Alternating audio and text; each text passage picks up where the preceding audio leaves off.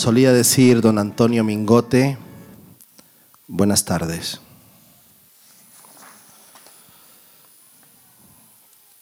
Lo que está ocurriendo en este momento es que estoy empezando a deshacerme. No era la nevera, era la tostadora. Soy el capitán de mi yo marinero naufragando en seco, desordenando el mar, enterrando la orilla.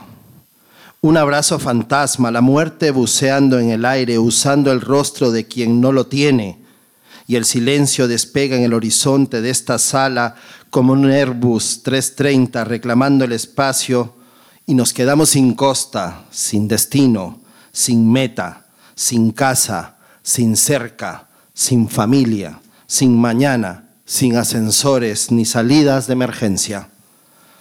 Zumbarán muchas veces al convertirse en nada las palabras de cordialidad sin control y veremos a nuestros vecinos de silla desmayarse al verlas salir para siempre de su boca. Quieren hacer algo con alma en la vida, separarse de una idea ordinaria para ser libres, esparcirse, convertirse en los mecánicos de su determinación, aunque no haya besos ni pancartas cuando lleguen a esta sala. Las palabras me dan miedo cuando me miráis así. Puede que mañana amanezca para nada. Seguiremos caminando hacia la mina antipersona que lleva nuestro nombre y apellido grabados en el detonador desde que dimos nuestros primeros pasos. Cuando me miráis así no veo. Me siento como una fiera dañada, como un objeto fuera de mi tiempo. Lo que está ocurriendo en este momento es que tengo ese no tengo en la mirada Estoy harto de que nos inviten a bailar de mentira, harto de revoluciones exquisitas.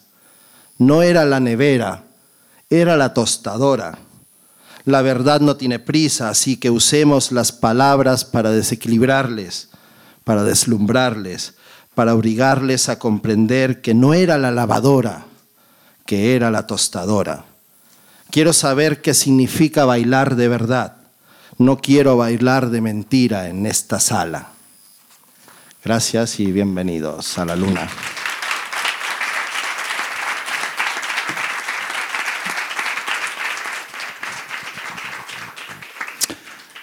Bienvenidas, bienvenidos, edición 377 del hombre que se enamoró de la luna. Estamos aquí en la cuarta planta del corte inglés de Callao para intentar apostar de nuevo por el mundo de la cultura y de la música una música en la que hoy el, acústico va a tener la firma de un valor cada vez más consolidado de nuestra escena musical. Para cerrar la luna, hoy Germán Salto y su nuevo disco. Atentos a este nombre. Y para arrancar, vamos a empezar por el bloque de nuestro invitado ilustre, que nos gusta decir. Y por eso vamos a tener este pedazo de aplauso a la altura del invitado, porque hoy, ni más ni menos que aquí en el ámbito cultural de Callao, recibimos a Rodrigo Cortés.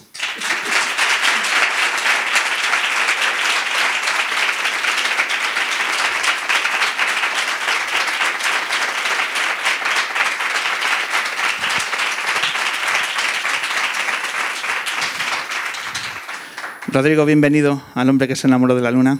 Bien hallado. Espero que no sea uno de esos programas que hay que ver todos los anteriores para entender la trama de lo que sucede en este. No lo descarto, Rodrigo. Hemos hecho cosas tan interesantes, tampoco feo que yo lo diga, ¿no? Pero te invitamos a que, a que conozcas nuestra trayectoria. Será un placer, dispara cuando quieras. pues estamos bienvenidos. Fíjate qué, lugar. O sea, tú haces también un podcast en un sitio muy cercano aquí y también en la Fundación Telefónica haces una cosa muy bonita que también yo creo que al final vamos a tener oportunidad de hablar, pero fíjate que, fíjate qué público, ¿eh? No los veo. No, nos ves. no, hay suficiente luz, el público, estoy seguro que es excelente. Se intuye, se intuye este pedazo público que viene una vez al mes a ver aquí a la Luna, a hablar de cultura, de música y a conocer a los invitados que proponemos y que admiramos y que dentro de tus múltiples facetas de pronto hemos descubierto que tenemos aquí este ejemplar llamado verbolario, que sé que llevas unas semanas, unos meses recorriendo España dándolo a conocer y que me gustaría que nos hablaras de dónde parte este ejemplar que tengo ahora en las manos y que es un gusto abrirlo. ¿Dónde parte esta idea? Hay una versión oficial y otra real incognoscible. No, no, no, no real porque sea otra y mienta, sino porque a saber. Es decir, la, la, oficial es cuando las cosas cristalizan, las cosas no cristalizan, por otro lado, nunca de la nada. Pero sucedió en casa de Mingote, que ha sido mencionado en el arranque de este programa. Había muerto hacía no demasiados años. Su viuda, Isabel Vigiola, obviamente vivía, aunque frisaba ya los 90, muerto hace muy poquito, hace unos meses. Y en fin, ella conocía mis primeros libros, que le habían puesto a pensar en el propio Mingote, en Chumi, en Jardiel. Claro, Isabel era una mujer interesantísima que había sido secretaria en su juventud de Neville, nada menos. Y él le transcribía directamente de viva voz sus obras, por ejemplo, sus guiones, sin notas previas, y ellos las taquigrafiaba en tiempo real y al cabo de unas horas él decía fin y ella taquigrafiaba fin y había una obra de teatro.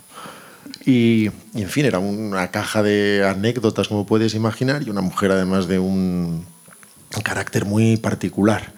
Desde luego, si ella te decía que fueras a su casa, ibas, que es exactamente lo que hice yo, aunque no la conocía, pero uno percibía inmediatamente que tenía que hacer caso.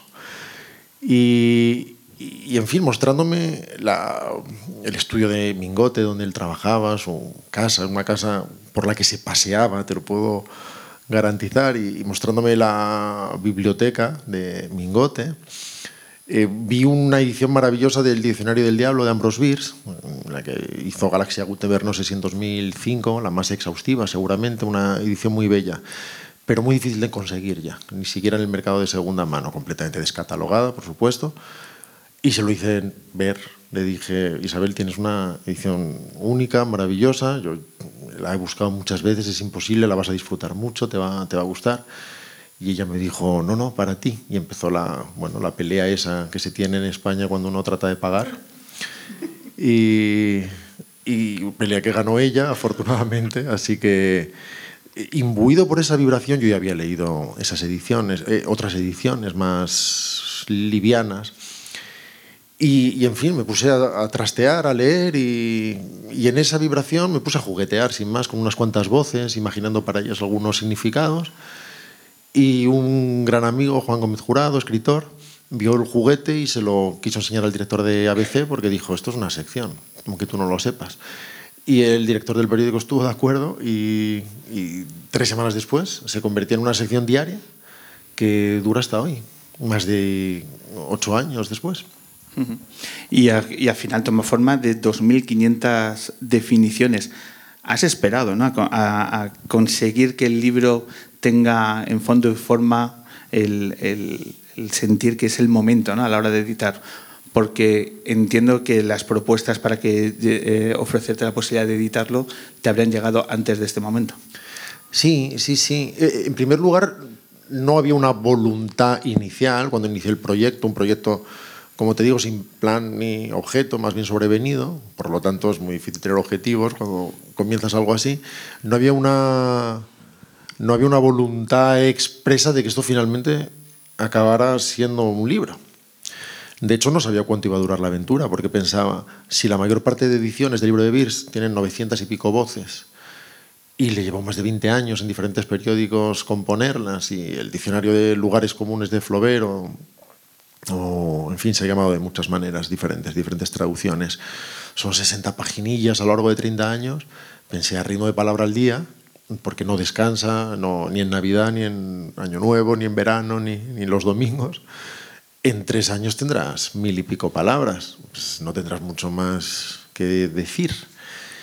Y para mi sorpresa no fue así, la vaca seguía cargada, luego te diré cuál es mi canario en la mina para determinar cuándo puede flojear la calidad. Y, y es cuando vinieron los ofrecimientos, efectivamente.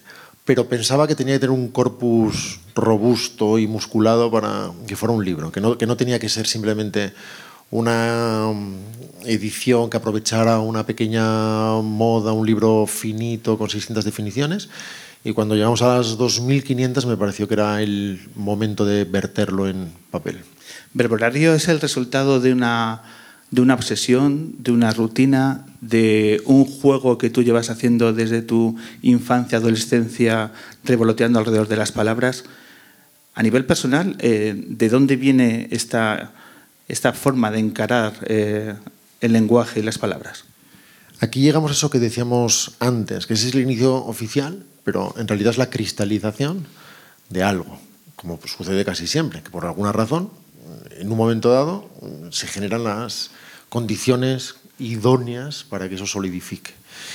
Y, es verdad que es una vieja, no, sé si es obsesión, eh, usamos mucho esa palabra, a veces bien incluso, pero no estoy seguro de que fuera una obsesión, pero sí un, instinto y una inclinación clara desde la infancia, igual que un niño puede ser sensible a lo que sea, a la temperatura, o a los olores, o, a la música.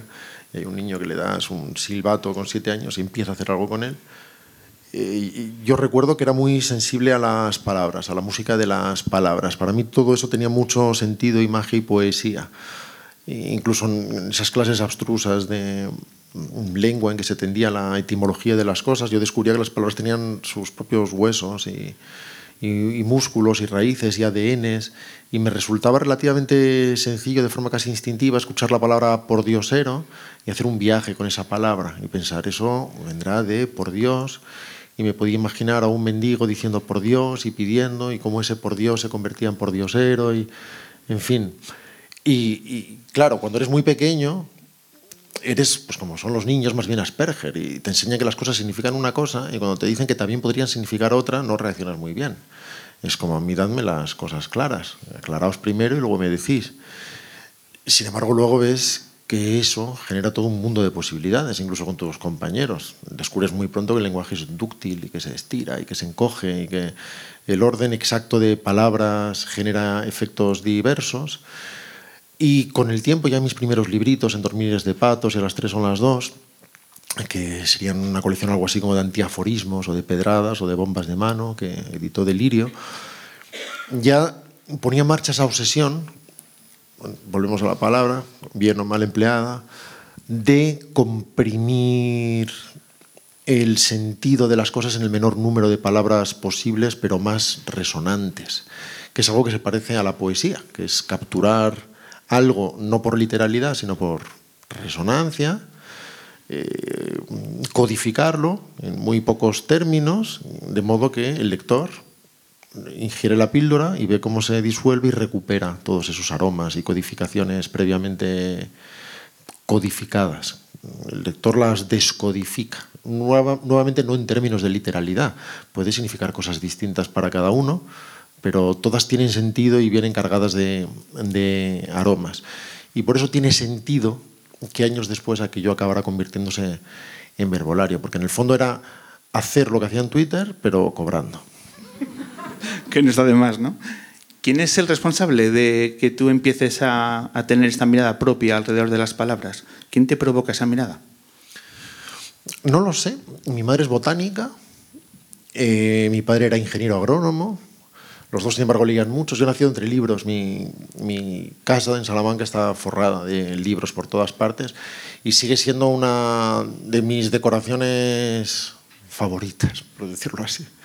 Incluso cuando vas a un hotel que son lomos falsos. Eh, cuando estás rodeado de, libros, en mi caso, te sientes medio abrigado, no, no sabría explicarlo. Y, por lo tanto mis lecturas fueron muy desordenadas, muy poco sistemáticas, porque accedía a la librería de mis padres y cogía lo que me pareciera que tuviera buena pinta. Y eso podía ser Viven, la tragedia de los Andes, porque me parecía que ver gente comiéndose una a otra tenía que estar bien. O luego, claro, descubría que no era exactamente así, y era, tenía mucho más alcance y mucho más vuelo, pero también es parte de lo interesante, ¿no? Cuando trasciendes la portada. O la Metamorfosis que leí con 8 o 9 años, sin entender un carajo, claro, pero muy atraído por la idea de que alguien se levantara convertido en insecto, que me parecía que podía suceder en cualquier película de serie B. No, no había tanta diferencia para mí entre la mosca y la metamorfosis a priori. Y, y, en fin, eh, ambos eran melómanos, mi padre era además muy cinéfilo, pero ninguno se dedicaba al mundo del arte de ningún modo y sin embargo, pienso ahora que, que esa parte botánica también queda de alguna manera en ese verbolario a modo, en mi caso a modo de verbicultor, que me toca no solo regar, sino que convertido en libro se convierte en ese herbario con mm, aguafuertes decimonónicos que me recuerdan a las láminas que yo veía precisamente en las taxonomías de las plantas y esa especie de jardín peligroso que te demuestra, entre otras cosas, que también las plantas tienen espinas. He leído algo que me ha sorprendido de, tu, de, estos años de la adolescencia, además, corroboraré si es cierto o no. Eh, ¿Te expulsaban de clase? Sí, sí, sí, sin parar. Atentos a este detalle. ¿eh? A Rodrigo Cortés le expulsaban de clase, ¿pero por qué? Eh, bueno, era perfectamente legal. bueno, por pesado, por pesado. Claro, me, no se decía expulsar, se decía, te echaban de clase, te sacaban, te decían vete al pasillo. O sea, no, había una ceremonia formal. ¿Había cierta rutina ya en ello o qué? Sí, sí, sí, sí, sí, por, por, por hablador, por no callar, por... De hecho, no, solo en una cierta rutina, sino que en un momento dado se sistematizó que mi madre visitaba al tutor una vez al año, siempre. Siempre, una vez al año, fuera quien fuera el tutor, cambiaba, otro profesor, decía, dile a tu madre que cada año. Eh, su hijo es muy listo, pero habla sin parar, me distrae a los compañeros.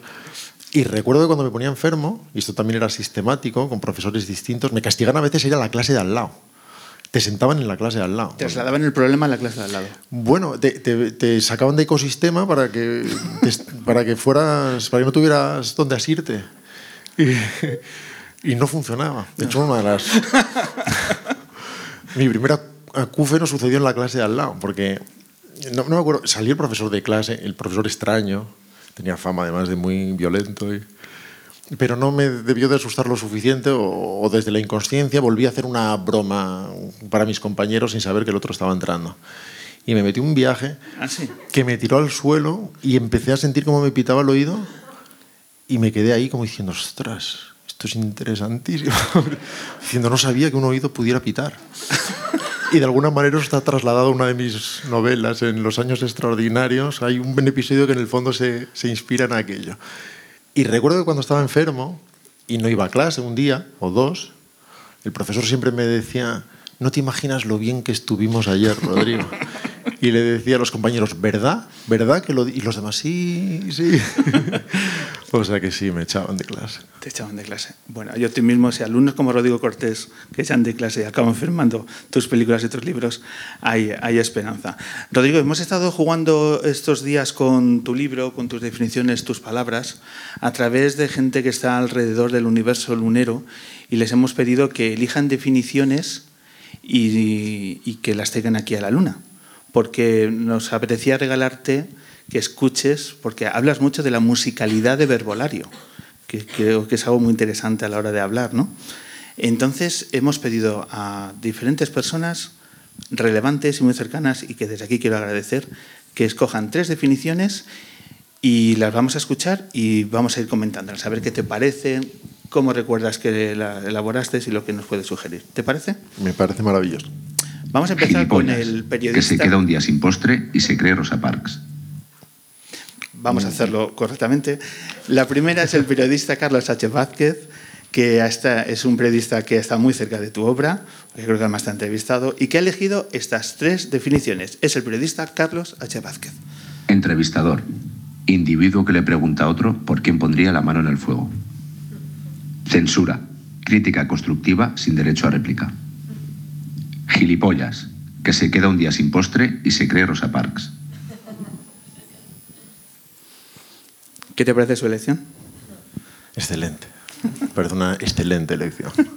No, siempre me interesa eso. Al principio, como imaginé que las entrevistas muchas veces, eh, antes o después tendría que usar ejemplos, a los amigos les pedía una pequeña selección a cada uno de ellos, precisamente para proveerme de material testado. Y en fin, veo que hay una visión periodística de las cosas en esa elección. Por otro lado, la definición de verbolario y de periodismo es arte de contar lo que ha pasado como si hubiera pasado para que parezca que ha pasado. Y, todas surgen de un instinto que en el fondo se parece mucho al instinto cómico inicialmente, que es enfrentarte a una voz cualquiera, la que sea, no, no buscas que sea definitiva ni trascendente, no te sientas a definir dignidad, te puedes sentar a definir salero o silla y ver qué genera inmediatamente en ti. Del mismo modo que alguien con instinto cómico recibe un estímulo y lo devuelve, sin saber muy bien cuál va a ser ese estímulo, lo convierte en algo. Y viene una pelota y la devuelve con curva. Pues hay un primer fogonazo que es ver dónde rebota dentro de ti y enseguida se te sugiere un juego que puede ser sonoro, puede ser semántico, puede ser contradictorio, paradójico, puede ser filosófico, poético, y eso te da un, una clave de hacia dónde vas a ir. Pero, pero luego hay un trabajo que es más parecido a la música, en cierto sentido, que es el de esa compresión y conseguir que ese sentido, que ese juego, sucede de la forma más percutiva, fluida y incluso fonética, me atrevo a decir, posible, de la forma más aparentemente inevitable posible, más contundente, sin flecos, y que genere también las mayores resonancias posibles. Que si algo significa algo, no, no, no, vengas con la solución puesta, sino que, que, generes los tres puntos que el lector va a conectar para que en su cabeza se forme esa solución. Eh, propones una especie de viaje que procuras no completar tú para que eso resulte interesante, porque de esa manera se enciende tres segundos después de esa luz y es cuando el lector hace... Eh, es cuando dices, efectivamente, este es un gilipollas. Claro, porque va a resonar con cosas. Claro, si te dice que se queda un día sin postre y se cree Rosa Parks, inmediatamente vas a generar un viaje sobre, sobre qué es de verdad exponerse, sobre qué es de verdad jugársela, sobre y cuando juegas sin embargo a eso, pero recién salido de un Starbucks, cuando tus mayores problemas es que a veces no te toca sillón ni te toca silla de madera en ese mismo sitio y sin embargo luego tratas de vender eso como algo cuando no te has jugado en realidad nada y has estado siempre completamente a salvo. Y si yo hago esto, pues es una soflama muy aburrida, muy poco interesante y que se convierte en una lección que nadie necesita oír y que yo no tengo ningún derecho a dar pero, pero a través de un pequeño juego todo eso sucede dentro de la cabeza del propio lector. Me gusta porque se puede jugar con las palabras. Tú dices una cosa que me parece muy acertada, que verbolario en realidad eh, no sirve para nada y puede servir para todo. Y puedo demostrarlo, además. Tengo, tengo pruebas de que no sirve para nada. Pero una cosa que puede servir es este ejemplo de la palabra gilipollas para elevar el, el, a la hora de insultar. ¿no? como dice Rodrigo Cortés, parece Rosa Parks, dice que al otro, y le estás llamando gilipollas de una forma muy elegante. Bueno, sí, sí, antes hay que repartir a todos libros, cada ser humano tiene que memorizarlo. Hay que picar piedra, hay que picar piedra, pero, por ejemplo, me gusta mucho... Es una vía comercialmente muy interesante para mí. Podemos... Y para este público a partir de ahora. Porque que, que sepáis que Bocazas puede ser sueltito de sinceridad, que me ha encantado, que idiota es un sabio que ha dormido poco, que Pijo es un individuo bien despeinado. Me gusta mucho, este no es un insulto, pero lo podemos utilizar la gente de nuestra generación. Joven, viejo poco hecho. Muy, muy fan de esta. Eh, Está la definición de anciano que es extranjero en el presente. Rodrigo, háblanos, ¿qué es la nevera? Que es el lugar donde tienes las palabras ahí haciéndose. Vale, vale, pensé, he definido nevera, no me acuerdo. Eh, sí, sí, es una nevera, un, vivero, es el canario en la mina. Porque cuando hice el primer envío, claro, aún no sabía dónde me estaba metiendo, era un deporte nuevo y es, vamos a ver. Y la primera decisión es, ¿qué hago? Mando una palabra al día, como hacen los viñetistas, mando siete a la semana, me ajusto a lo que ha sucedido ayer, pero de forma muy clara, muy, muy clara, internamente muy clara decidí esquivar toda tentación de actualidad.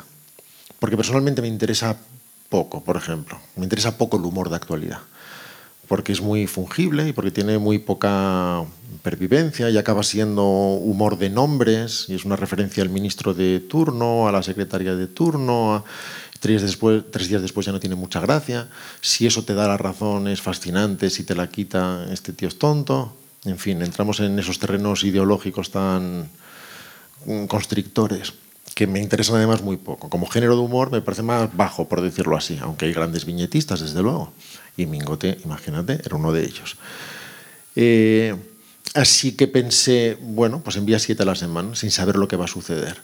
Pero casi como cinturón de seguridad pensé, parte teniendo unas cuantas palabras hechas, no, no con la urgencia o con la ansiedad de no saber si las vas a poder generar o no haz 70, 80 desde el primer día y selecciona 7 que estén realmente bien dentro de esas 70. Y enseguida me di cuenta que, que ese iba a ser mi método de trabajo. Tener siempre no menos de 70-80 en diferentes grados de gestación, para que cada sábado o domingo, a veces lo mando el sábado, a veces el domingo, que envíe siete, esté seguro de que mando siete en buen estado de forma. No siete que me parecen brillantes hoy, recién paridas, pero que mañana a las 10 me hagan pensar no, o que inmediatamente las pueda corregir o mejorar. Siete que ya hayan pasado test de calidad y que generen además un equilibrio entre ellas para que sea un conjunto interesante. Y, y, desde entonces mantengo eso. De hecho, ahora mismo probablemente tengan el vivero ciento y pico palabras. Algunas ya están perfectamente definidas, las puedo mandar mañana. Y sobre otras quiero pasar todavía mi mirada unas cuantas veces para estar seguro de que el cerebro no las retoca. Cuando me cueste mantener 70, será que esa esta es la única manera de mantener uniforme la calidad como ha sucedido durante estos ocho años en lugar de sujeta a altibajos de inspiración. Y cuando vea que me cuesta mantener esas 70, significará que es más difícil que 7 sean verdaderamente sólidas y que es seguramente el momento de, retirarte como la garbo en alto. de ese volumen de palabras, ¿recuerdas alguna que han perdurado mucho en el tiempo, que les ha costado salir y, quedar finalmente conformadas? ¿Cuáles recuerdas que te han costado más? Es que no va así. Eso es una visión muy dramática de, del modo en que un trabajo, no se, no se te resiste una y dices, Dios mío, no he conseguido aún definir vicisitud, tal vez un día, si me esfuerzo lo suficiente, sabré definir vicisitud. No, tú tienes un montón de palabras y mi objetivo no es mejorar el mundo, sino mandar siete. Así que... Así que si mando siete está todo bien. No me importa si hay una que lleva más tiempo ahí. No, no, no, no, la, no la visualizo en un rincón del cuarto llamando mi atención y diciendo, por favor, libérame, quiero ser un niño de verdad. Eh, sino que antes o después, todas, llega un momento en que has pasado por ellas y dices, esta está bien. Y cuando hago la selección de siete, pues mando siete. No creo que haya ninguna que sea hija de la primera tanda. No creo que haya ninguna de las 70 primeras, es más natural que eso. Vamos con otra de las voces que nos han ayudado a, leer estos días verbolario. Eh, tenemos la enorme suerte de traer una de las grandes voces de televisión española, una de las voces femeninas más importantes que cada día podemos ver a eso del mediodía, jugar también con las palabras. Ni más ni menos ha leído tu, tus páginas, tus definiciones, la maravillosa Elisenda Roca. Democracia. 1. Gobierno de la opinión. 2. Tiranía del desinformado. 3. Forma de gobierno en el que el poder es elegido por la audiencia. 4. Apoteosis del descarte. 5. Envidia igualitaria. Vegetariano que no come nada que pueda salir corriendo. Anécdota. Historia breve y graciosa que el entrevistador suele demandar para evitar hacer su trabajo. Esto de la anécdota me ha dolido. No me has pedido ninguna. Venías. Por ahora. Claro. Venías protegido. Venía Venías avisado. Venía avisado, pero es que cuando lo provocas así. Es que. eh, bueno, mil gracias, Elisenda Roca, la gran voz de saber y ganar. Claro, claro. Es, eh, me gusta mucho el, el- el juego, ha revoloteado mucho sobre la democracia. Sí, sí, sí. Se conoce que han sido años con más elecciones de la cuenta. que era difícil no reflexionar sobre eso, igual que hay varias para Demoscopia o para Demóscopo, que creo que Demóscopo se define como domador de números, por ejemplo. Eh, es, es inevitable, por otro lado, y, y- y a la vez, si hay ocho definiciones o cinco, como en este caso, es porque has definido la misma palabra diferentes veces a lo largo del tiempo. Luego eso en el libro queda recogido en forma de acepciones y luego además las acepciones están retrabajadas porque ahora están trabajando en un contexto muy distinto, claro. Cuando tú lanzas una palabra cada, día, es como tirar una piedra a un estanque. Cae, genera ondas concéntricas, se desvanece y mañana tiramos otra piedra. Pero el trabajo en el libro es muy distinto, porque aunque alguien pueda jugar a picotear, y es normal, y es el, primer instinto y lo primero que haría cualquiera, y seguramente unos lo dejarán en la mesilla de noche y otros en el cuarto de baño, según cual consideren que es su lugar de poder en la casa, antes o después tú tienes que contemplar la lectura de la A la lectura exhaustiva y lineal porque el que no se quiera perder ninguna palabra va a tener que hacerlo así. De otra manera siempre se le van a quedar algunas en el tintero. Y tú tienes que contemplar esa lectura una vez más de forma musical, de forma musical, porque no puede convertirse, perdón, en, en una letanía o en una lista de la compra. Las palabras van a dialogar entre sí puedes definir un sustantivo y un adjetivo que tiene una raíz muy similar y cuyo juego, en su definición semántica, no puede ser el mismo, no puedes estar repitiendo. Claro, si has definido ese sustantivo en 2015 y el adjetivo en 2021 no pasa nada. Pero cuando lo ves de esa manera, tienes que deshacer ese nudo y reinventar otra cosa. O tú puedes colocar diferentes acepciones y ver que un sustantivo se repite varias veces, por lo que sea. Tienes que volver a deshacer eso y conseguir que la música fluya y fluya y fluya, cambie de texturas, de movimientos, pero que sea posible esa lectura que consigue que las palabras rimen y que dialoguen entre sí y que algo que acabas de leer recientemente genere un efecto determinado al enfrentarte a otra definición. Y tienes que contemplar eso y no tengo ni idea de lo que me has preguntado. Lo mismo me pasaba en tu respuesta. Eh, Rodrigo, eh, cuando has estado haciendo estos encuentros, porque llevas desde septiembre presentando el, libro, eh, y permíteme que te, te, pregunte acerca de las anécdotas, eh, ¿Ha habido alguien que se ha mostrado, como tenemos una sociedad infantilizada y, del el sindicato de ofendidos está cada día creciendo, ¿ha habido gente que te ha dicho con la piel muy fina, oye, mira, no me ha gustado esta definición, creo que te has equivocado? ¿Hay gente que asume así la lectura de alguna de tus definiciones? Sí, a veces pasa, pero cuando hablo yo en general tampoco me hacen mucho caso. Y pasa más en, Twitter, por ejemplo, porque muchas veces después del periódico, una semana después, se suben a la cuenta de Verbolario. Bueno, a veces sucede, sobre todo cuando se menciona... Esto no vale para el humor en general, ni siquiera para Verbolario, y que nadie se inquiete, que, que no vamos a hablar de los límites del humor con absoluta seguridad. Pero puedes decir más o menos lo que quieras, y, y, en realidad las zonas delicadas entran cuando se habla de una profesión de un colectivo o de un pueblo concreto. Entonces, tú puedes hablar de todo, pero si dices algo de Zamora, pues prepárate con los zamoranos. Y si hablas de bombero, pues seguramente los bomberos te podrán decir algo y eso sucede a veces. Pero en general, no. Y, sí que hay a veces reacciones de no siempre. Alguien lee una definición y dice no siempre. O dicen, o dice no necesariamente. Y claro, piensas, Claro, claro. No siempre, efectivamente, y no necesariamente. Nada que tenga que ver con verbolario es necesario en ningún sentido. Es un determinado juego que propone una vuelta a la manzana y que no trata de cerrar la historia del ser humano ni, ni concentrar las verdades del mundo en 12 palabras, de modo que no haya ni una sola fisura. Vamos con la tercera voz. Atentos porque este es un chorro de voz, va a impactar. Callao se va a parar, se va a paralizar porque viene un actor, un pedazo de actor que juega con su voz de una forma majestuosa.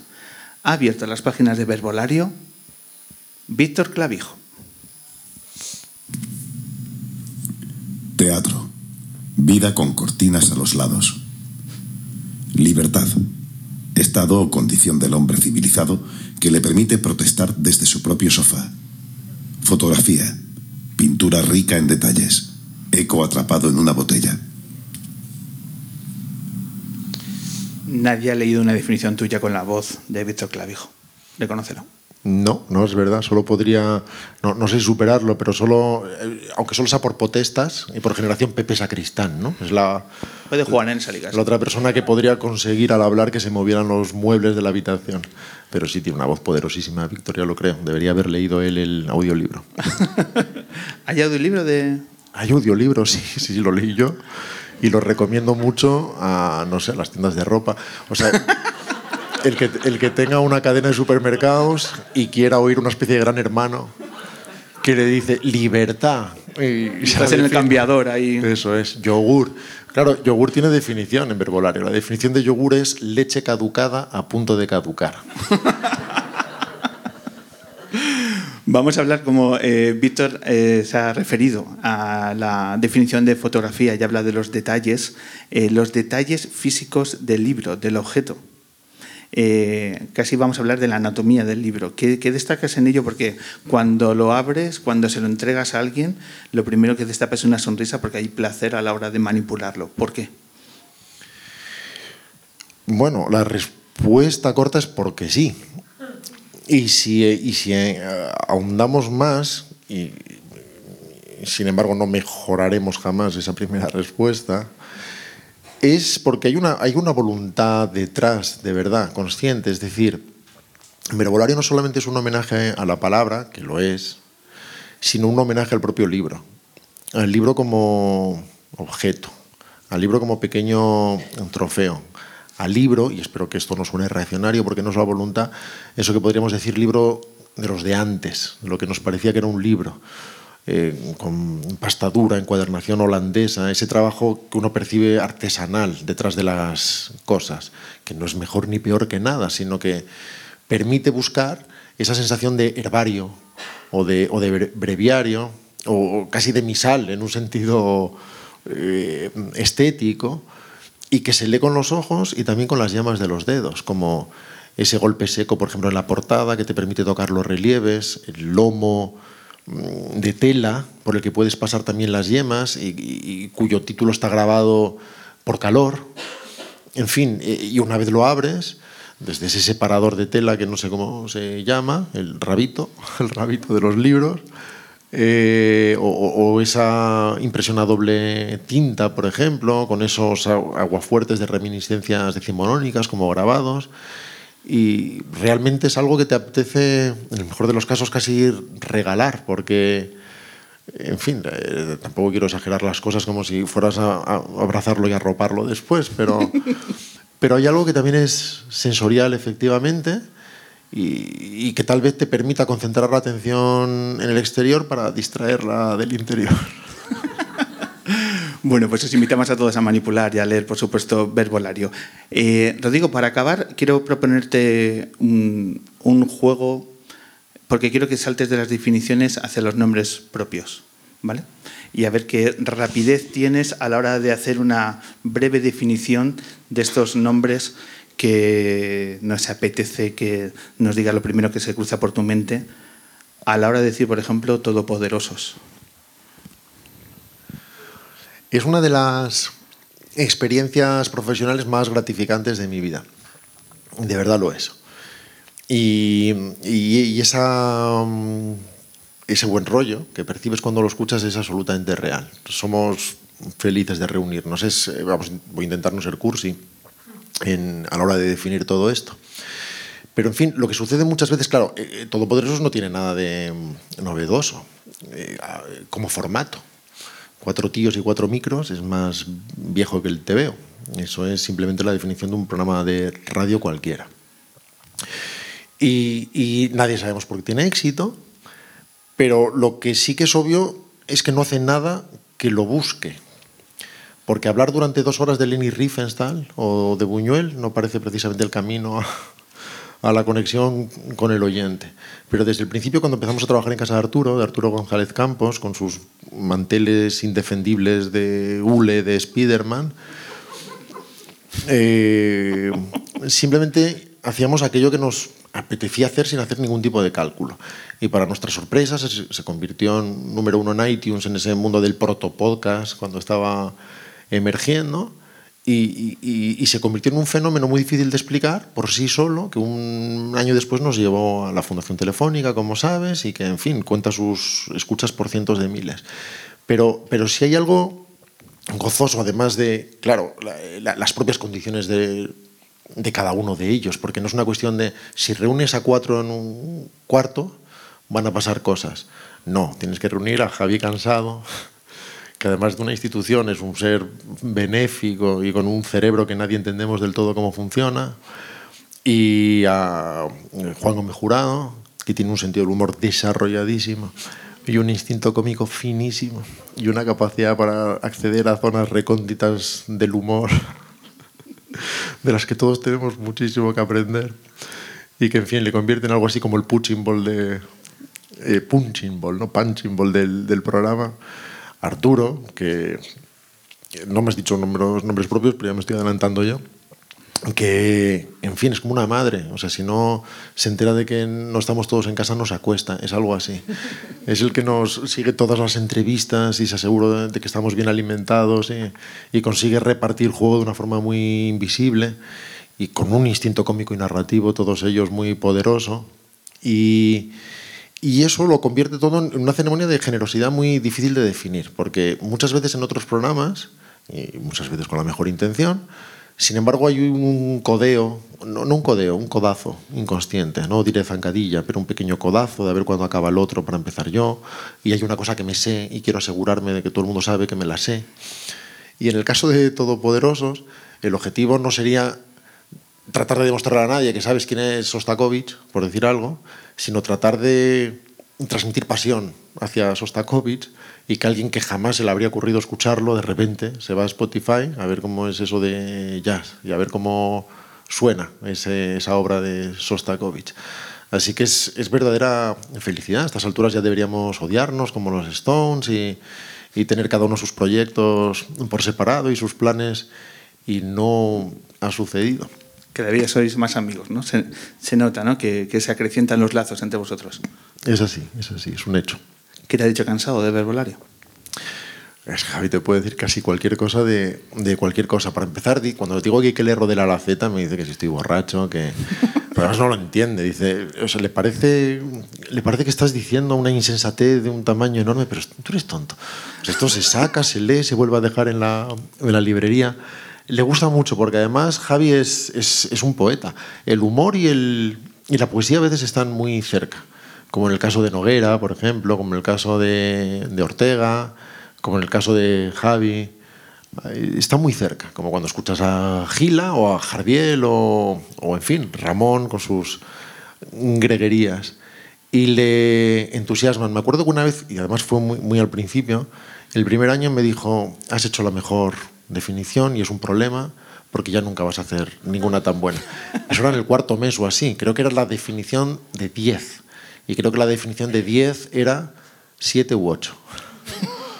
Y me dijo, por lo que sea, por sus enfermedades personales, me dijo, es la mejor definición y me recuerdas a Lorenzo Olivier cuando hizo una interpretación excelsa de Hamlet y al acabar estaba compungido y llorando. Eh, y cuando le decían, pero si has hecho algo increíble que no has hecho jamás, y él decía, ¿y mañana qué? Bueno, yo no tuve esa presión. ¿eh? Al día siguiente definí esto o lo, o lo que tocara, pero le gusta muchísimo.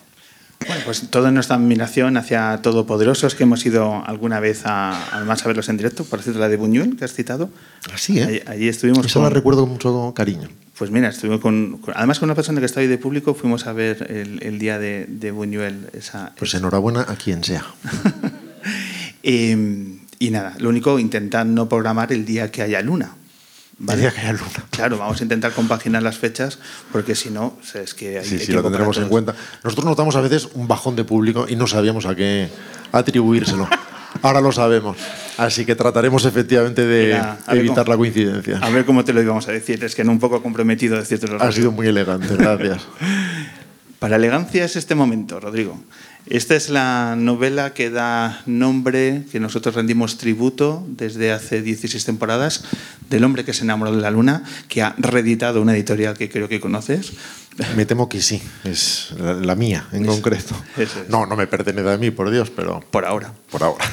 Eh, Pegus Random House, que está colaborando con nosotros esta temporada y que lo que hacemos es reivindicar la novela de Tom Spanbauer, que no sé si has leído. No, no la he leído, pero subsanaré ese error lo antes posible. Pues un todopoderoso de Spanbauer Ojo, ¿Sabes que cada vez que nos piden un tema concreto se retrasa automáticamente tres meses? Vale, pues bueno, pues nos sumamos a la nevera. Eso es, lo muy metemos, bien, lo, has hecho muy bien. Pues tuyo es una novela absolutamente fascinante que nosotros reivindicamos y que este programa en realidad es un tributo a una historia de amistad que parte de, este, de estas páginas y que, bueno, pues esta temporada, a cada invitado que nos hace pasar un buen rato como el que acabamos de, de sentir, de disfrutar, pues se lleva este regalo. Y oye, 21,90 por la cara, está muy bien. Muchas gracias. ¿Has visto? Para otra vez quitarle el precio, por lo menos. No, no, no, no, para que veas el valor de las cosas, hombre. Rodrigo Cortés, mil gracias por tu paso por la luna. Un, un gran placer, gracias.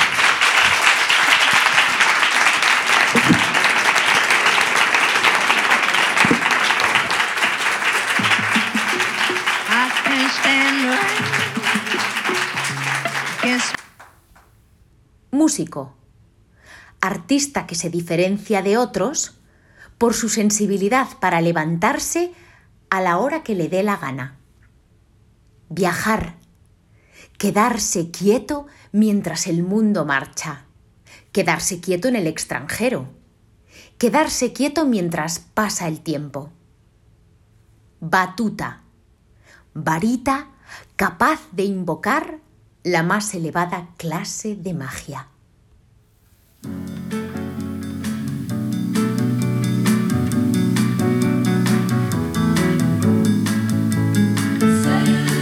for you. The home and I.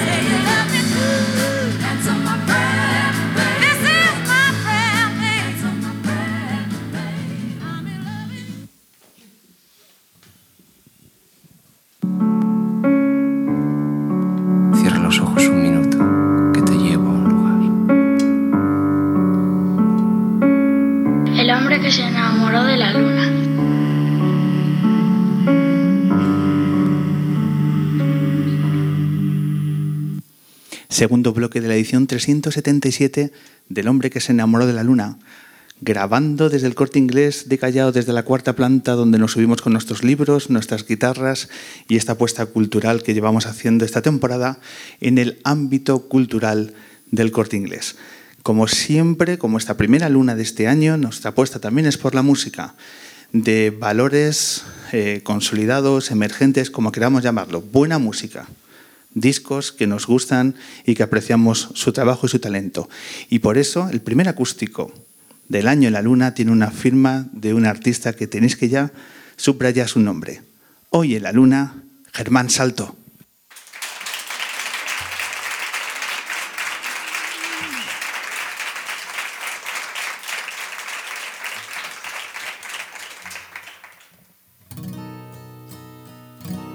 Si estás tú, recogeré las flores que tiré. Si estás tú, ya no tendré más tiempo que perder. Si habrá inundado todo con tu luz, si estás tú, presiento que esta vez me quedaré.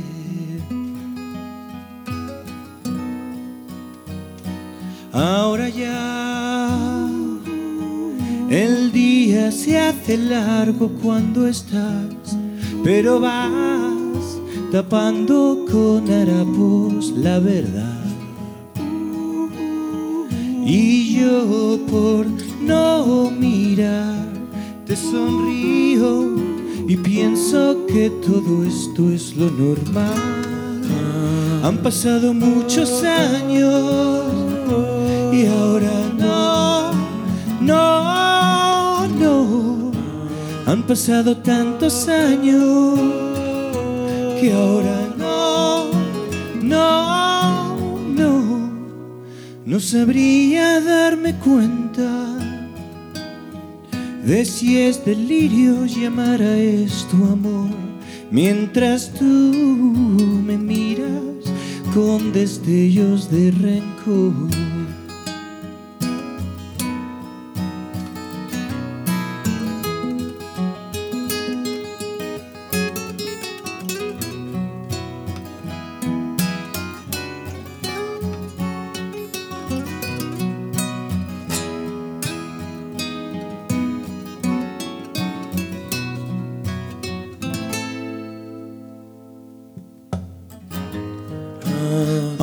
Pasado muchos años y ahora no, no, no.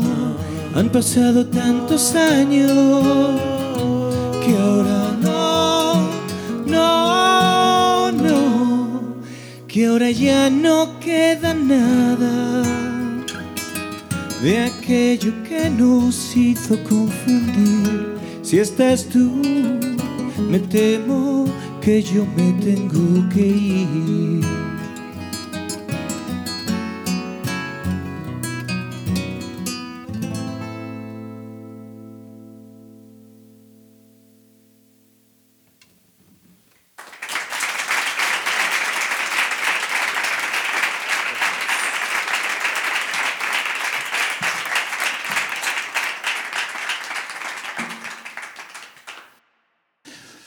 Pues así suena una de las canciones del nuevo disco de Germán Salto, tercer disco. Germán, bienvenido al hombre que se enamoró de la luna. Hola, muchas gracias. ¿Cómo estás? Bien, bien, muy bien. Bien. Bienvenido a este programa que ya sabes que para nosotros la música es algo muy especial, que llevamos muchos años reivindicando el valor de, nuestros, de nuestras bandas y que hace tiempo seguíamos tu- tus discos, tus canciones. Y es que ahora con el nuevo disco están pasando cosas y cosas muy interesantes. Estás en plena agenda de conciertos, ahora nos contarás y demás, pero explícanos este nuevo disco lo que está provocando en tu carrera. Bueno, pues eh, está provocando buenas críticas y eso pues, siempre es muy agradable porque al final eh, pues eso es un poco lo que enseño en redes sociales y lo que no enseño es cuando voy a una sala y está medio vacía. Pero también pasa, también pasa. Eh, pero pues sí, buenas, buenas reseñas, buenas críticas, muchas listas de mejores discos y cosas de esas. Y eso pues al final pues aunque, aunque tengo como que actuar como que no me importa, en verdad pues hace mucha ilusión cada vez que lo ves. ¿eh? Hombre, Es que además no es una ni dos, es que han sido un, bueno, un incesante número de publicaciones, webs y demás. Por ejemplo, el número dos en Ruta 66, que es... Sí, para mí es una revista de referencia, me ha hecho mucha ilusión. Además, los tres discos estuvieron siempre en el top 5 y este ha sido el puesto más alto, así que ya me toca el, el primer puesto de una vez, a ver si lo consigo. lo malo de las listas es que compites con otros, no te vale con hacer tu mejor disco. Si ese disco de repente Coquemaya hace una obra maestra, pues, pues seguirá siendo el número 2 como máximo. Ah, a Coque le vas a ganar, Germán, entre tú y yo. Él, le he dicho a él porque le veo como un rival flojo. pero-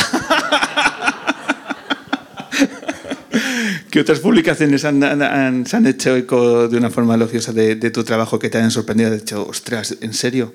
Te he visto, por ejemplo, en Rock Deluxe, sales también en, un- en- en su edición en papel, que ha sacado eh, dos años después de desaparecer la edición en papel, sacan, y estás ahí también en, en las listas. ¿Qué otros eh, tan- te- eh, momentos eh, te han alegrado el día a la hora de decir, ostras, qué bueno? Pues va a sonar un poco pretencioso, pero no, te sé- o sea, me ha, ha sido unas cuantas. Entonces, no sé si en el ABC también salió. Sí. También creo que la lista de que hizo Fernando Navarro en El País, o igual estoy metiendo alguna de más. Y luego me, me van a echar la bronca, pero ha estado un poco así en, en varios medios. ¿Por qué este disco? ¿Qué, ¿Cómo lo has preparado? ¿Cómo, ¿De quién te has rodeado? ¿Cómo ha sido un poco la preparación para que ahora bueno, pues está ya te- esté teniendo un impacto eh, que te esté dando momentos tan, tan agradables? ¿Cómo ha sido el germen de este disco? Me estoy bebiendo el agua de Rodrigo Cortés, creo. Ojo, ¿eh? Habría gente de nuestro público que mataría por eso. Hostia, a ver si se me pega un poco, ¿eh? De pronto empiezas a hablar a partir de definiciones, imagínate. Sí, sí, ha sido. Joder, eso es como. Hay, hay- en mi banda hay muchos buenos cantantes y cantar después de ellos es, es un marrón. Y que tú me invites a hablar después de Rodrigo es un poco para que ahora lo hablemos tú y yo. Eh, a tu pregunta. Pues sí, es un disco eh, muy orquestal para quien no lo haya escuchado, que me imagino que será la gran mayoría. Y, y, pues, pues bueno, contamos con un quinteto de cuerda, metales y eso, y es como pues música pop así de toda la vida, eh, pero con unos arreglos muy orquestales y eh, lo produce el disco Íñigo Bergel de Los Estanques, que yo soy muy fan, y le dije bueno que no quería el clásico, la clásica orquestación al uso de simplemente dejar que la canción sea como muy protagonista y meter como un, pues yo que sé, una triada mayor de fondo así de violines bonita. Quería como que fueran muy protagonistas y muy especiales. Y la verdad es que el tío es buenísimo y lo ha conseguido. Entonces eso pues puedo presumir de ello porque el mérito es suyo, así que lo puedo decir que ha quedado fantástico. De cuando en el momento en que entras al estudio y lo que sales, eh, tu día mental ha- cambió mucho. Este, ¿El resultado mutó mucho después de ese trabajo de, de Íñigo?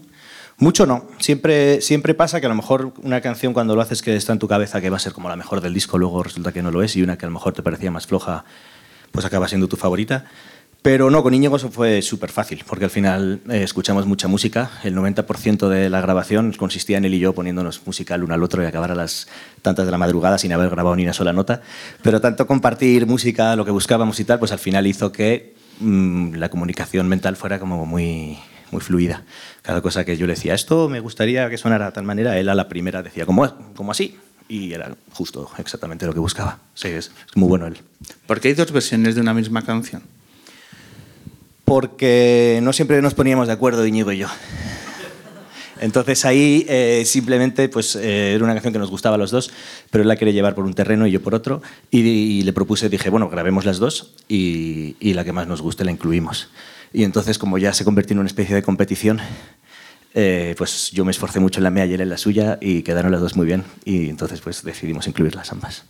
Hablamos de Solo el Tiempo, que, que, eh, para mí es una de las canciones referenciales del, del disco. Eh, ¿La primera de quién es la autoría y de quién es la segunda? La primera es mía y la segunda le he puesto al 50%, porque la parte final orquestal, esa mágica, es de Íñigo. Y claro, eso está muy fuera de mi alcance, si te soy sincero. Estos días, igual que hemos estado hablando con gente alrededor de Verbolario, también hemos estado hablando con gente que ha participado, porque es que te estás rodeando de muy buena gente, de mucho talento. Ahora nos contarás tu banda, que también tienen ahí eh, talento por metro cuadrado de una forma muy, muy bestia. Pero una de las personas que te ha ayudado en alguno de los temas y a la hora de escribir es un buen amigo también del programa que- con el que hemos hablado estos días.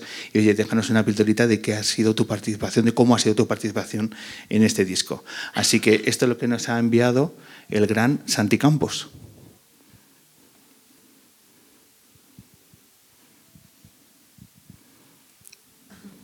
Está un poco tímido al comienzo. Eh, Santiago. Germán y yo nos conocemos hace bastantes años.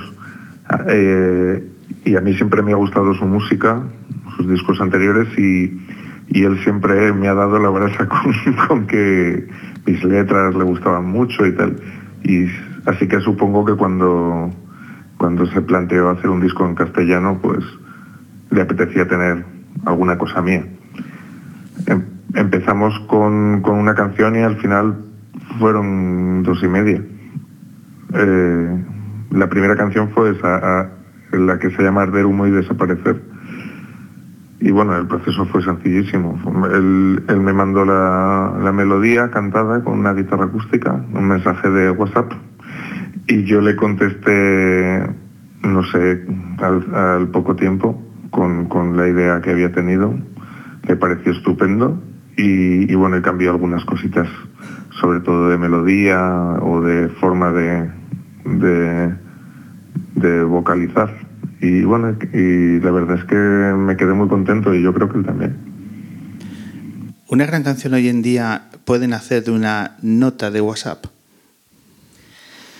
Eh, sí, no lo digo por la mía, que eso tendrás que decir tú si es buena. A mí, a mí me gusta, pero, pero, pero sí. A mí, una- yo todas mis maquetas, que ya pues, tengo muchos amigos músicos, y sus maquetas son como suenan a, a un disco directamente. Yo mis maquetas son siempre notas de audio del, del teléfono y con eso ya trabajo. O sea que sí, a Santi le mandé la melodía, él me la devolvió cantada y me encantó. ¿Por qué Santi Campos? Porque me gusta mucho como letrista y, y además me conoce muy bien. Entonces eh, le encasqueté. Además, Santi es como un poco de la filosofía contraria a mí a la hora de escribir canciones. Él es como que prioriza la letra, es, para él es lo más importante. Escribe primero la letra y luego le pone música.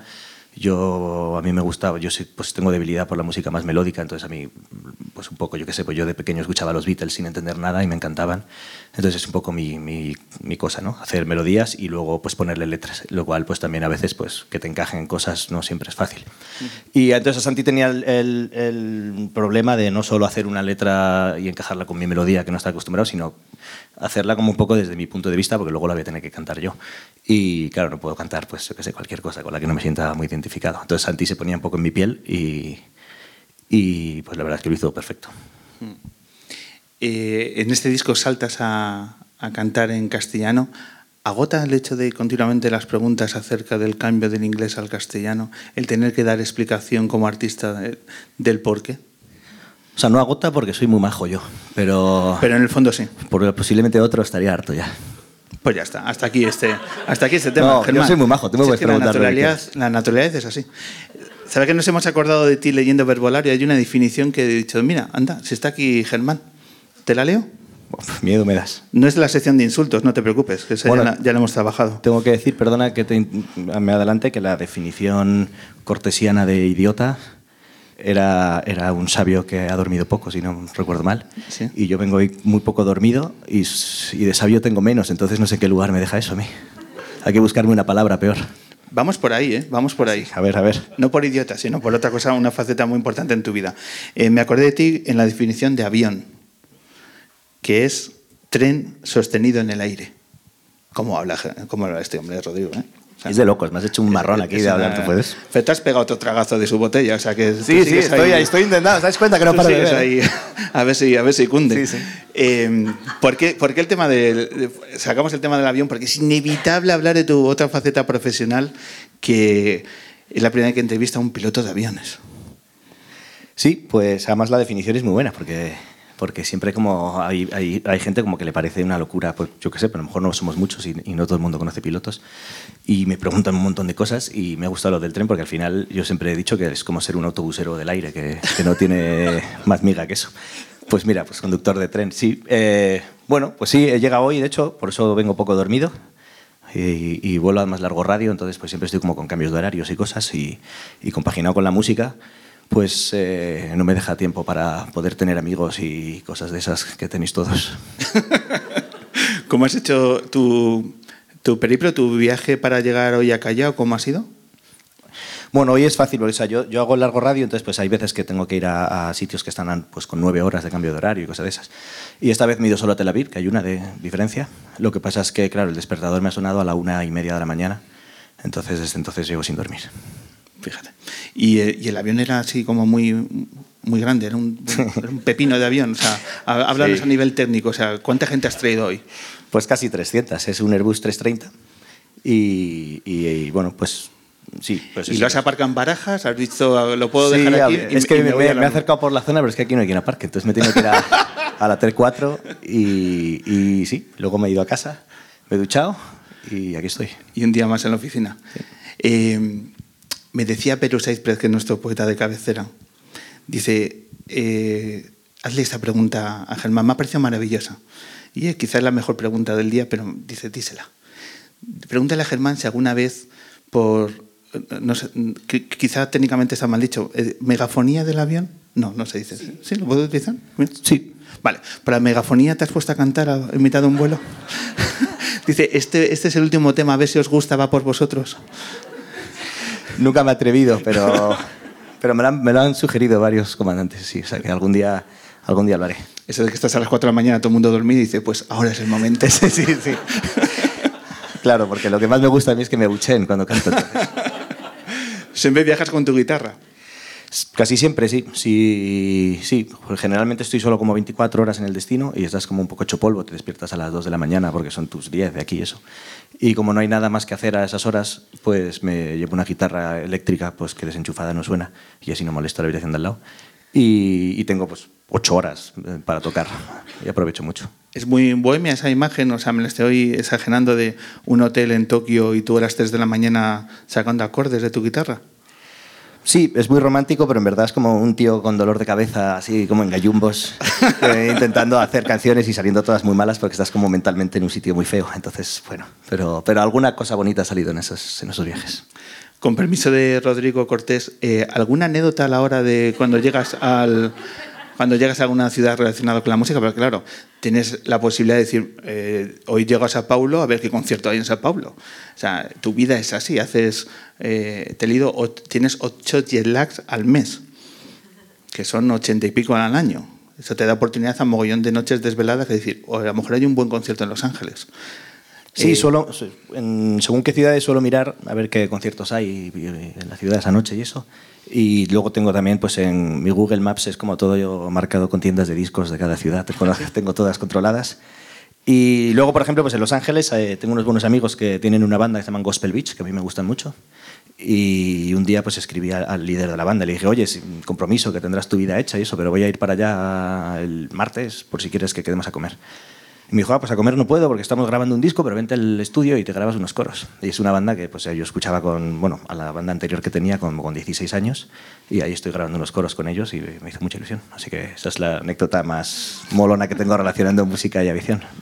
Oye, yo que, que cojo aviones y, y el mundo de factura y tal, eh, esto es, fuera, o sea, es un poco curiosidad. ¿A, a ti te hacen facturar la guitarra o la metes en cabina? Yo la meto en cabina, pero no sé si está bien que cuente estas cosas. Luego me, luego me cogéis manía un poco. Eso, a, AENA no te lo permite, pero bueno, yo que sé, tampoco. po- yo puedo facturar si quiero, pero claro, no voy a facturar la guitarra nunca. O sea, lo llevas en el asiento de atrás, ¿no? Como aterriza como puedas, ¿no? La Claro, llevas ahí sí, sí. atrás, ¿no? La llevas ahí tu guitarra. ¡Oh, qué imagen! ¿eh? Esa, eh, podrías publicarla un día en tu Instagram. Ya, pero no sé si a Iberia le iba a hacer mucha gracia. Yo sí tengo la contradicción de que cosas muy molonas para la música eh, se chocan con, con la aviación, entonces tengo que tener un poco de cuidado ahí. Esta, esta mezcla de, de profesiones, de, de inquietudes, eh, ¿te hace vivir la música con un punto de tranquilidad eh, más sano, donde quizá la ambición no es el objetivo fundamental a la hora de dar los pasos de tu carrera? ¿Te permite ir con otro paso a otras bandas que ves a tu alrededor? Sin duda. Yo al principio lo vivía un poco al revés, como que, sentía, pues eso, de joder, si hubiera dedicado toda la energía y el tiempo que le digo a la aviación a la música sería mucho mejor, hubiera hecho muchas, mejor, o sea, muchas más canciones y por lo tanto mejores y tocaría mejor la guitarra. Esa ha sido mi frustración durante años y luego me doy cuenta que al revés, que tengo la tranquilidad de hacer exactamente lo que me dé la gana y que si hago este tipo de discos es, o sea, si yo quisiera tener éxito sí o sí, jamás hubiera hecho un disco de pop orquestal em, así absurdo con dos canciones iguales y cosas de esas. Entonces al final pues me da una libertad que muchos compañeros míos no tienen y veo como que sufren un montón con eso. Y están tocando en una sala gigante y yo me los imagino como tocando pensando, hostia, el próximo disco tiene que gustar a toda esta gente, madre mía, qué presión. Y yo eso pues no lo tengo. Obviamente no significa que no quiera gustar al mismo número de personas, pero bueno. ¿Cómo se ve el Wizzing Center eh, sobre el escenario? Pues muy impresionante, pero para, quiero aclarar que no es que es, fui un telonero una vez ahí. que ha parecido como... Podía haber contestado como muy bien y quedarme así con postura, pero... A ver, Germán, te lo estoy dejando a bote para que luzca, ¿sabes? Ya, Que- ya, ya, pues- pues- Como si ser telonero fuera un oficio So- menor. Es que y soy, no. soy externo, o sea, soy experto en, en antipromo, pero no, no, fue una, fue una gozada, la verdad. Fue, pues teloneábamos a Sidecars y, y, y había pues miles de personas y, y, bueno, la primera vez, o sea, cuando sales tú que está llenándose la sala, pues hay muchas menos, pero, pero ese, o sea, parecía que estaba vacía la sala y había más gente que me ha visto nunca sumada. Entonces es una maravilla. Cuando terminas la última, pues eh, ya, estaba, ya estaba eso a reventar. Y, y, bueno, pues la verdad es que no he estado más tranquilo en mi vida, no sé por qué. Cosas que te hace la cabeza. He estado tranquilísimo. Y luego voy a tocar para 8 y me pongo histérico. Total, habías dormido 35 minutos seguramente en la noche Sí, anterior, ¿no? posiblemente viniera de algún lado. Y, eso no favorece, ¿no? Sí. Eh, háblanos de los conciertos, ¿cómo, ¿en qué formato os estáis presentando? ¿Cómo es esa banda que me consta que estáis preparando los directos? Mañana Barcelona, pasado Zaragoza, si no me equivoco. Sí. Eh, venga, háblanos de los formatos que, que estáis llevando a cabo. Pues vamos seis y, pues bueno, llevo a Íñigo Pilati a la batería. Eh, Pablo Solo, que tiene su propio proyecto que a mí me encanta, le llevo al bajo, que es un chico que toca todos los instrumentos y, le metí al bajo porque era el hueco que había. Si hubiera habido otro, le hubiera metido porque el tío es impresionante. Canta también que es de locos. Y luego llevo a Alberto Anaut, que también tiene su propio proyecto. Y también canta de locos, toca de locos, son todos muy buenos. Es que es como odio mucho de los músicos cómo se hace la pelota unos a otros, pero es que tengo mucha suerte. Luego llevo a Willy Planas al, teclado, pero hay una banda aquí muy exitosa que me lo ha robado y se lo llevan de bajista. Entonces está Mamen, que pues, anda por aquí de, de sustituta. ¿Qué, qué banda te ha robado? Morgan. Ah, Morgan. Son mis mejores amigos, por eso lo puedo decir. ¿eh? Son, son muy... Hablando del Wizzing Center, Sí, tocan este mismo sábado. dentro Yo- del Inverfest. Me, me lo pierdo yo, que estoy en Zaragoza. Bueno. Y me falta eh, pues a Manu Garayzábal, que es como mi, mi escudero. Total, el que más tiempo lleva la banda.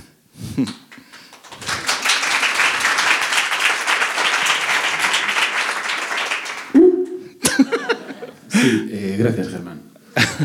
Ahora que no te escucha el, el- el- no sé si el, el no líder de la banda, ¿qué tal eh, la experiencia de, de los directos? ¿Cómo lo estáis viviendo eh, a, la, a la hora de generar ese feeling de la banda? ¿Cómo, cómo lo lleváis? Es lo más difícil que he tenido que tocar en mi vida.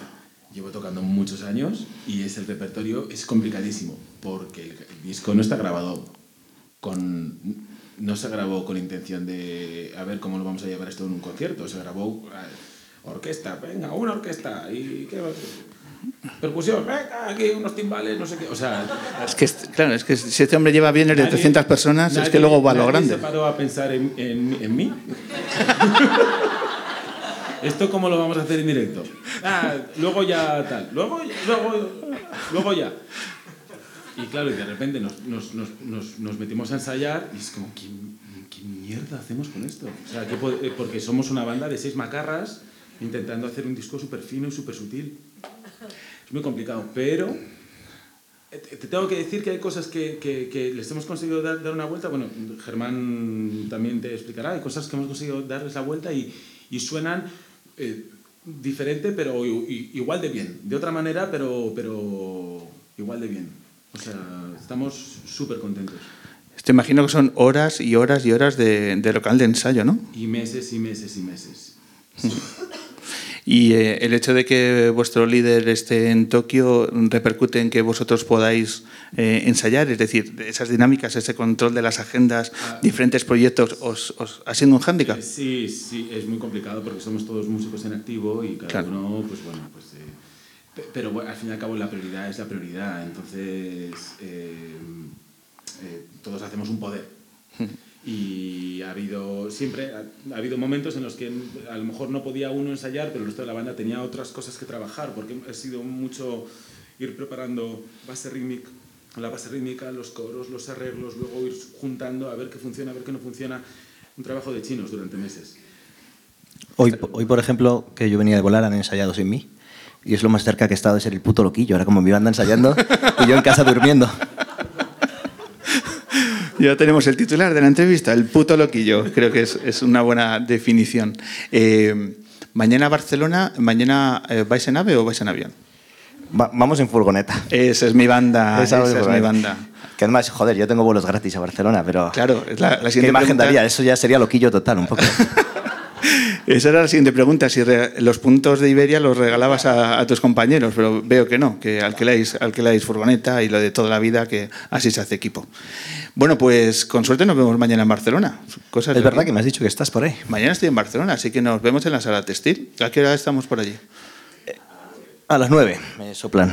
A las nueve el público, ¿eh? Más de, más de, un, eh, un- de- de un lunero va a ir para allá. Pues mañana a las nueve, sala textil, Zaragoza, luego tenéis Valencia también. Eh, imagino que luego seguiréis intentando, ¿no? Seguir sumando kilómetros y, y fechas, estaremos atentos a vuestras redes. Eh, ¿Qué os apetece tocar ahora? ¿Tenéis dos temas que tenéis en mente?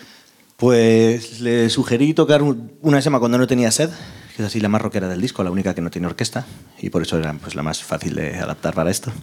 Y otra que es también pues, muy poco orquestal del disco, se llama Nada que hacer. Pues venga, retomar el set del acústico. Muchas gracias.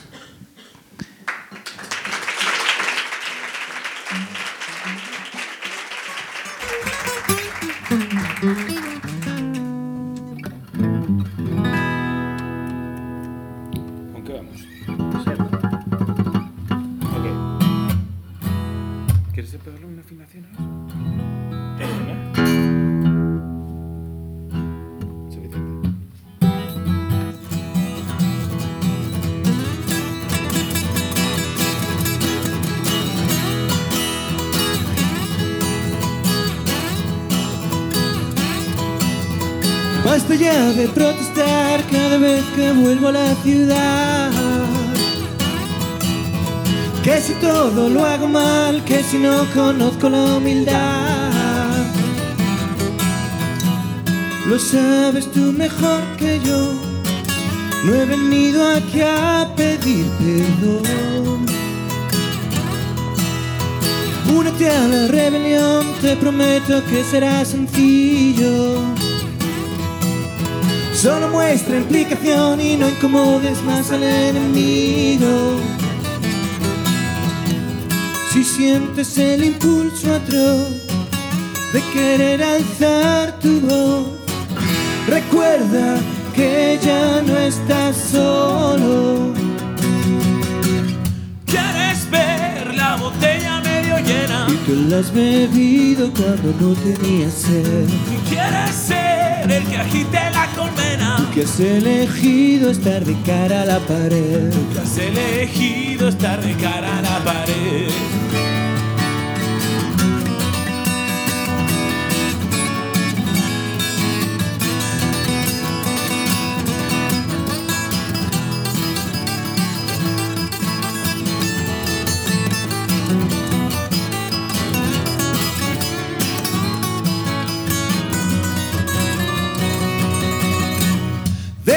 De discutir todos los avances de la ciencia. No has llegado tú hasta aquí con exhibiciones de elocuencia. Si sientes el impulso atroz de querer hacer oír tu voz, recuerda que ya no estás solo.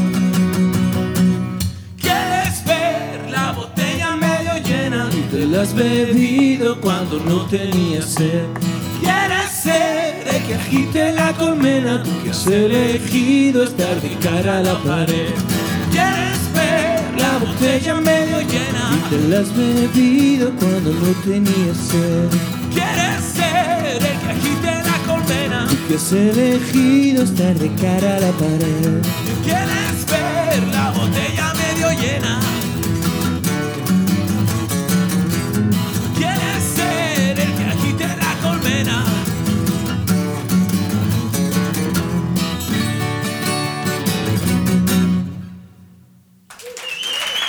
Muchas gracias. Thank you, thank you, thank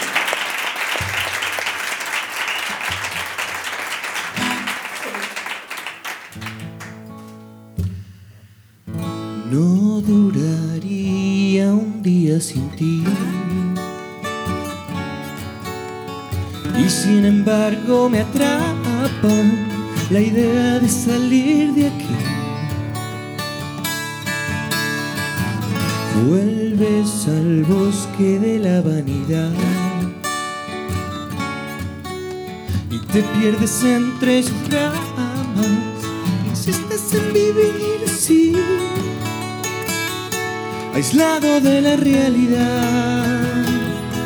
Si tú vienes a mí, puedo fingir, pero no voy a ser capaz de verte reír en televisión, sentado en el borde del sofá.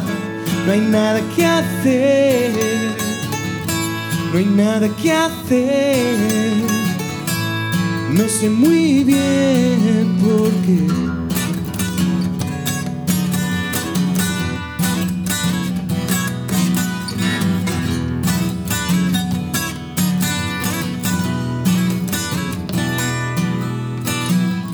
Por nuestras calles te han visto pasar,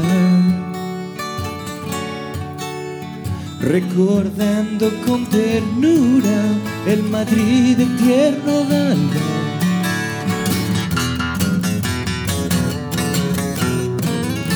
Tuvimos suerte la última vez. Al darme cuenta de tu intención, no sé por qué me asusté y sigo sin saberlo bien.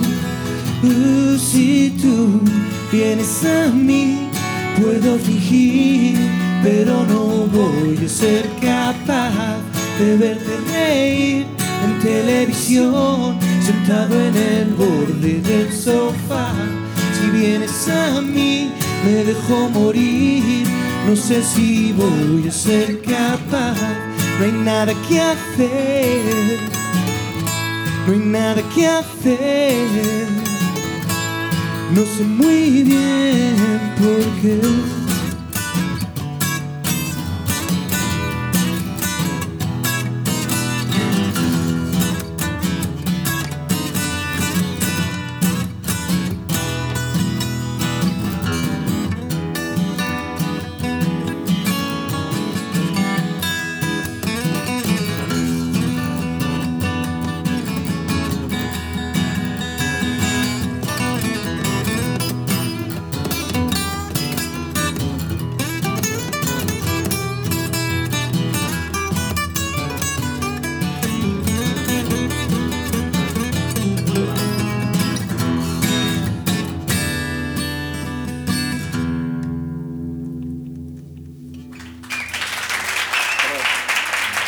Muchísimas gracias.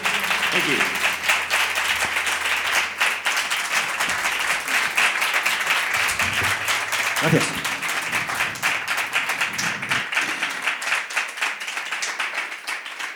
Muchas gracias, Germán, Manu, por entregarnos en este formato reducido el sonido del nuevo disco de Germán Salto. Como mañana tenéis 6-7 horas de carretera, bien haríais en leer esta novela. ¿Vale? De- Muchísimas gracias. Que comparte el nombre con un pedazo podcast llamado El hombre que se enamoró de la luna. ¿vale? Y bueno, pues es una banda que lee novelas en alto. ¿vale? Al pasar allí por, por Zaragoza, por los Monegros y tal, no tenéis otra cosa que hacer que meteros en el universo de Ida Richelieu, de Teruteru. Y una lectura apasionante que os recomendamos y que yo creo, que estamos diciendo continuamente que hay más de una canción y vamos a dar un premio a la primera banda que pase por el programa y haga una canción de la novela. ¿Vale? Que lo sepas. ¿De qué premio hablamos? Ya lo veremos. Esa es decisión de Vicky Cantos, que es la que manda en realidad en este programa. Así que el primer grupo que lo haga y el primer vuelo que hagas a, a la costa oeste, al medio oeste de Estados Unidos, es el momento donde vas a finalizar la lectura de la novela. Ya te lo adelanto, Germán. Pensaba que me ibas a decir el primer viaje que haga a la luna. y Estaba ya acojonado. No, a la luna te acabas de viajar hoy, compañero. De enamorarme. disfrutar de la novela y con esta canción que yo creo que es un grupo que te gusta, Germán, vamos a comenzar a despedir la edición 377 del hombre que se enamoró de la luna.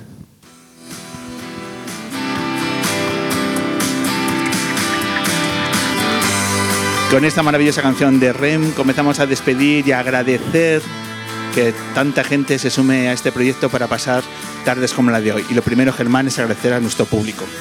A Por supuesto, muchísimas gracias. Qué pedazo de público. Mil gracias por acercaros.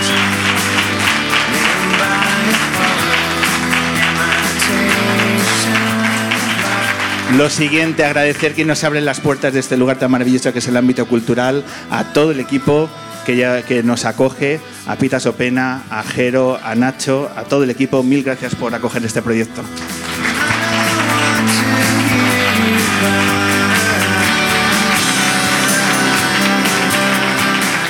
A la luz que ha brillado, a la gente que ha bebido de la misma botella en esta luna. Mil gracias a Rodrigo Cortés y su verbolario.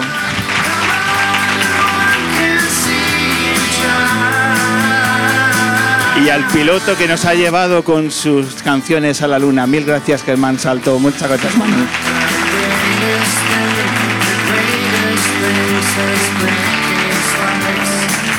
Recordad que somos el único programa, el único podcast que tiene un poeta afiliado. Él es Perú Saizprez y con él abrimos la luna. Mil gracias, Perú.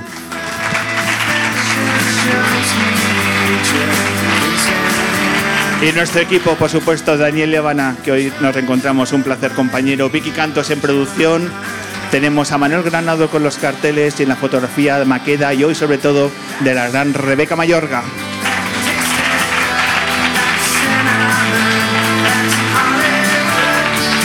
Un placer, Pablo Loriente, muy atentos a nuestras redes porque estamos preparando un programa muy muy especial para febrero. Ya os diremos fecha y cartel, pero si nos sale va a ser absolutamente recomendable. Nos vemos pronto en febrero aquí en La Luna, un placer.